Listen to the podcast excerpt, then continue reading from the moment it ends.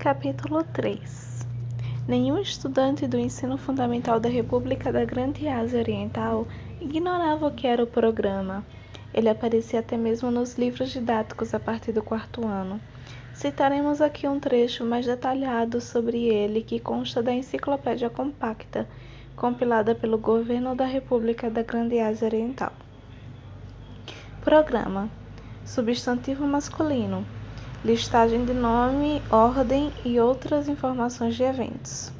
Simulação de batalha instituída por razões de segurança e conduzida pelas Forças Especiais de Defesa da nossa nação, oficialmente conhecida como Experimento Militar do Programa número 68. O primeiro programa foi realizado em 1947 Atualmente, 50 alunos do nono ano de escolas de ensino fundamental são selecionados aleatoriamente. Antes de 1949, 47 alunos eram escolhidos para a execução do programa e a coleta de dados estatísticos. O experimento em si é simples. Os colegas de turma são forçados a lutar entre si até que reste apenas um sobrevivente. E os dados Inclusive o tempo despendido são analisados. Ao sobrevivente final de cada classe, o vencedor, é assegurada uma pensão vitalícia e um cartão autografado pelo Supremo Líder.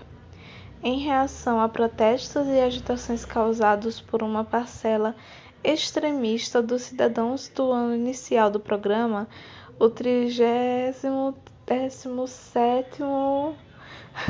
Supremo Líder realizou seu memorável discurso de abril.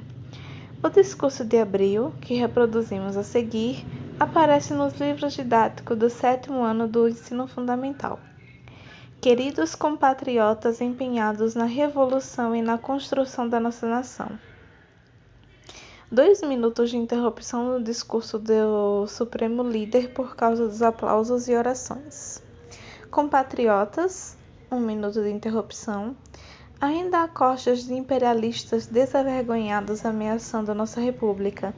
Eles exploram e traem os cidadãos de nações que deveriam ser nossas aliadas e, por meio de lavagem cerebral, os transformam em guardiões do seu próprio imperialismo, manipulando-os a seu bel prazer. Gritos de indignação unânimes da audiência. E eles tramam com toda a astúcia se tiverem chance, para invadir o território da nossa República, o mais avançado Estado revolucionário em todo o mundo, buscando destruir nosso povo. Gritos irados da audiência. Tendo em vista essas circunstâncias que envolvem nossa nação, o experimento do programa número 68 é absolutamente necessário. Sem dúvida, lágrimas de sangue me sobrevêm ao imaginar a vida de milhares ou dezenas de milhares de jovens aceifada antes aos, ainda aos 15 anos. Porém, se a vida de cada um deles servir para resguardar a independência dos cidadãos da nossa nação, com seu arroz abundante, não será possível afirmar que o sangue por eles derramado e sua carne se assimilarão à linda terra de nossa nação transmitida até hoje pelos deuses e nela continuarão a viver por toda a eternidade? Aplausos, um turbilhão de orações, um minuto de interrupção. Como é do conhecimento de todos, nossa nação não possui um sistema de alistamento militar obrigatório. As Forças Especiais de Defesa do Exército, Marinha e Aeronáutica são compostas por jovens voluntários patriotas, com firme determinação pela revolução e construção da nossa nação. Eles se arriscam dia e noite lutando nas linhas de frente.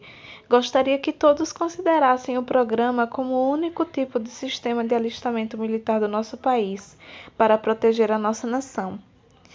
Mas chega desse linga-linga maçante. Em frente das estações de trem era comum encontrar recrutadores de meia idade das Forças Especiais de Defesa aplicando o convite de sempre. Que tal termos uma conversa enquanto comemos arroz com carne de porco? Shuya soube pela primeira vez do programa antes mesmo de entrar no ensino fundamental. Foi justamente na época em que ele por fim se acostumara com a casa de caridade, onde entrara graças ao arranjo de um conhecido do pai, depois que seus pais morreram no acidente de trânsito. Nenhum parente aceitou cuidar dele. Conta-se que seus pais no passado se envolveram em atividades antigovernamentais, mas Shuya nunca confirmou esses boatos. Shuya devia ter por volta dos cinco anos. Eles estavam vendo televisão na sala de brinquedos com Yoshitoki Kininobu, que chegara antes dele à casa de caridade. Seu desenho animado favorito terminara, e então, surpre... superintendente da instituição, a senhorita Ryoko Ano, filha de um ex-superintendente, na época provavelmente ainda um estudante do ensino médio, a propósito, todos os funcionários a tratavam por senhorita, mudou de canal.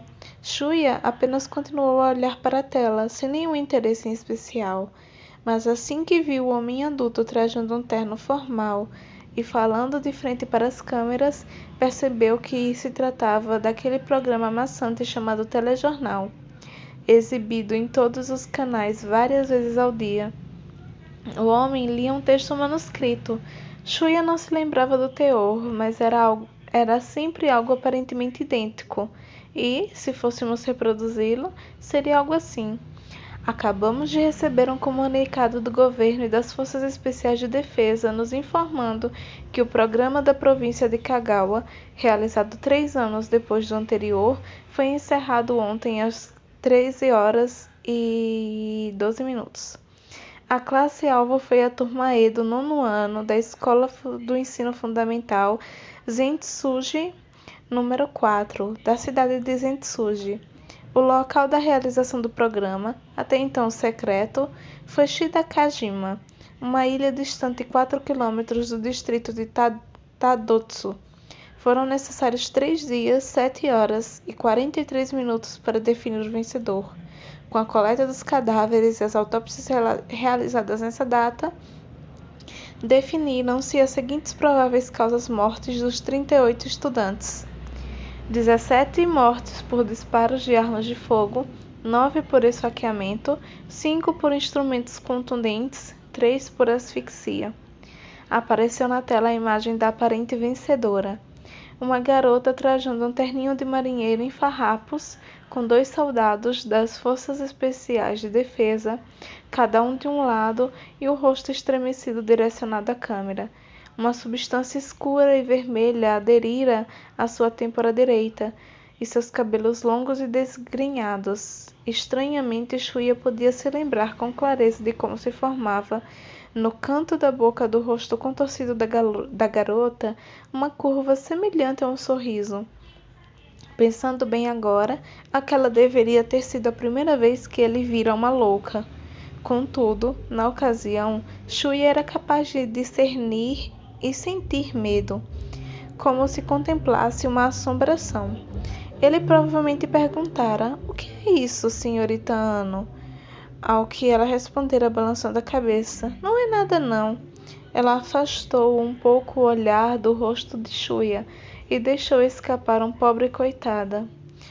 Yoshitoki Kuninobu, que já tinha tirado os olhos da tela, comia uma tangerina.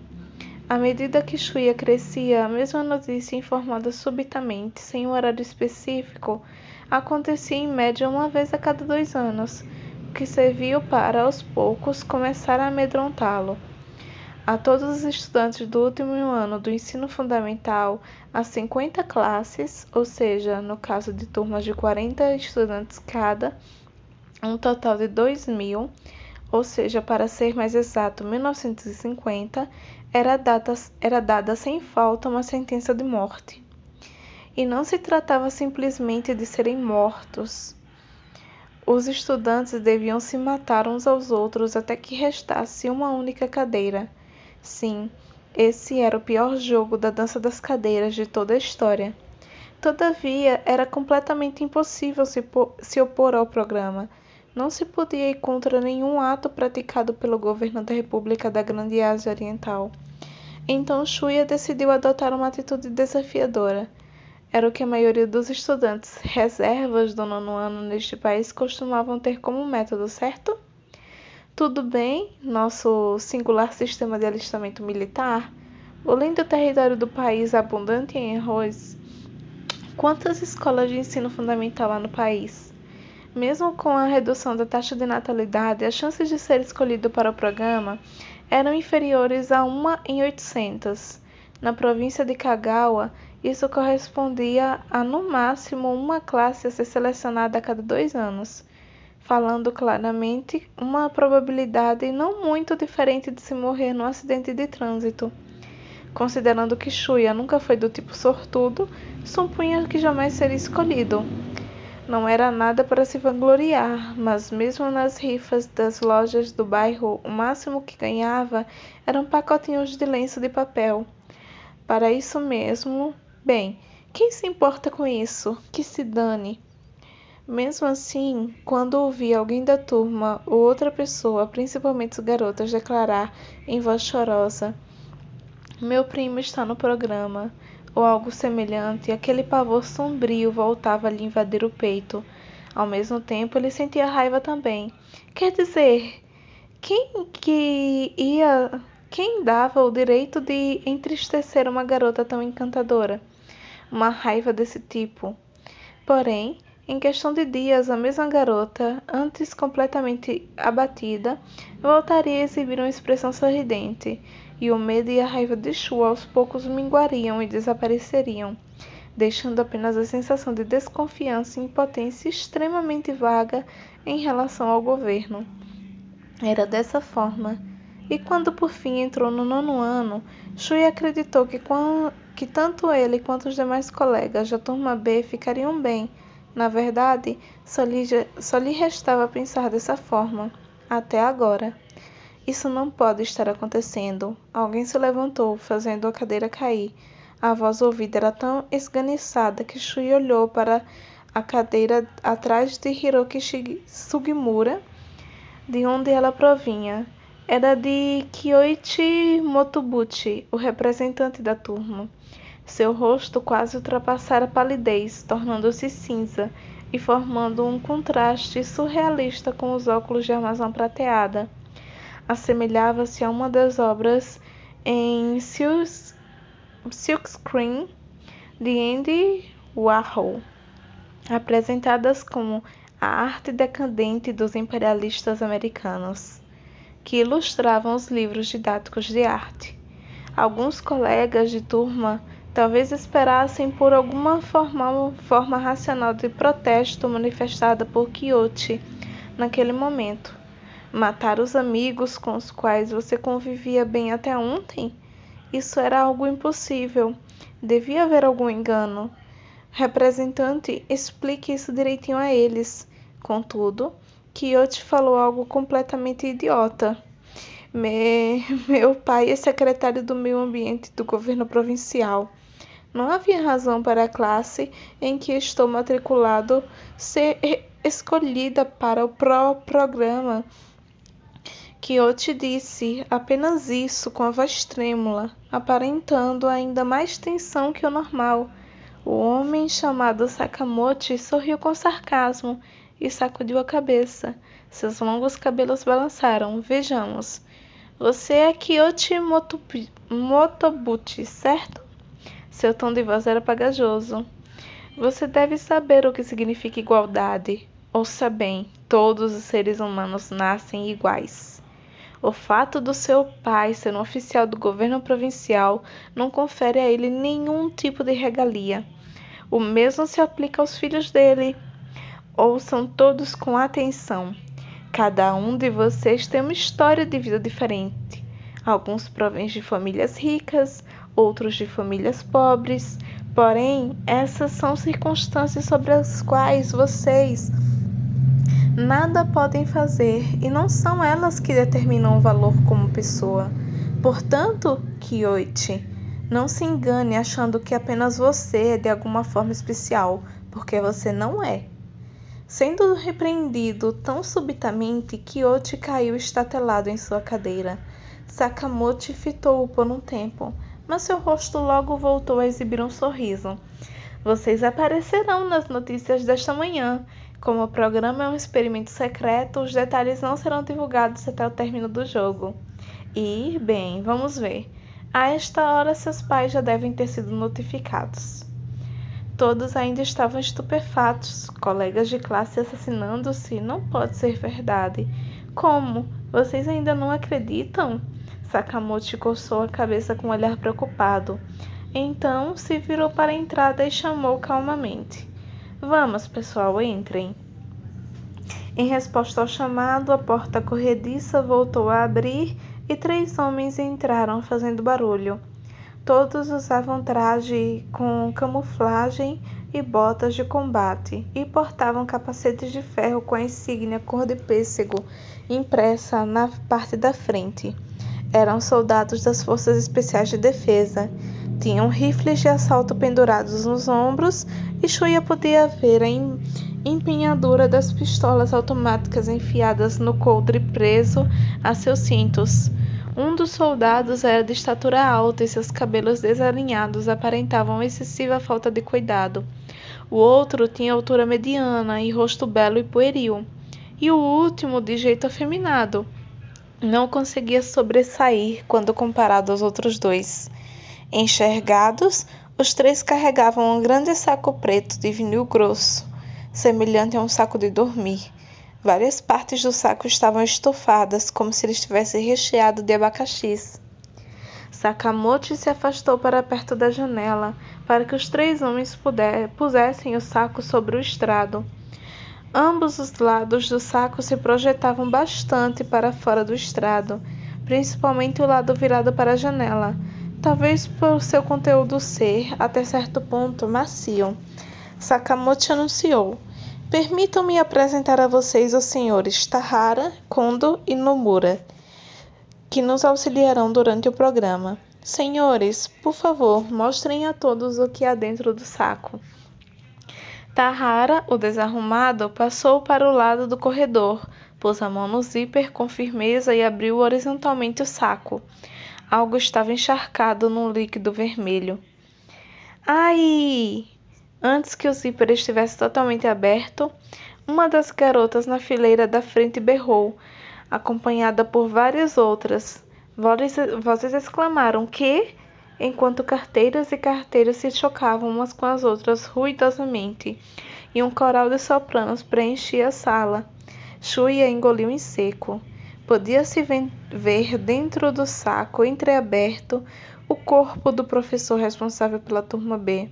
Masao Hayashida, ou melhor dizendo, do ex-professor, ou ainda melhor, do falecido professor Hayashida. Seu fino paletó azul cinzento estava ensopado em sangue.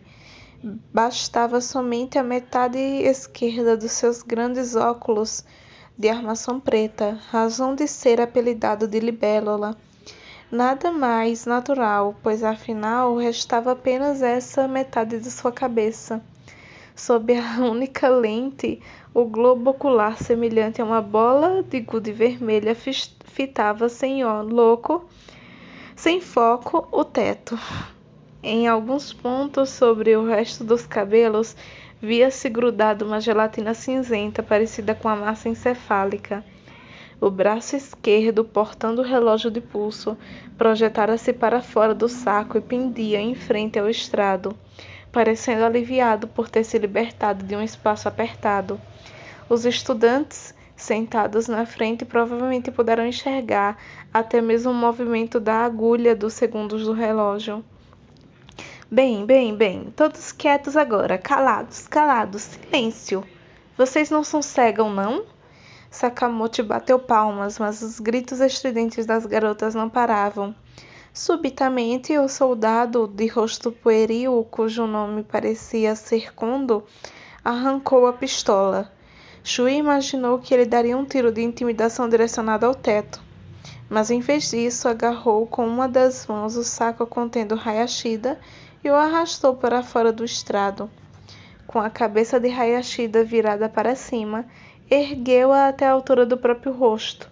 Parecia um pouco com o protagonista de algum filme de ficção científica que luta contra um inseto gigante.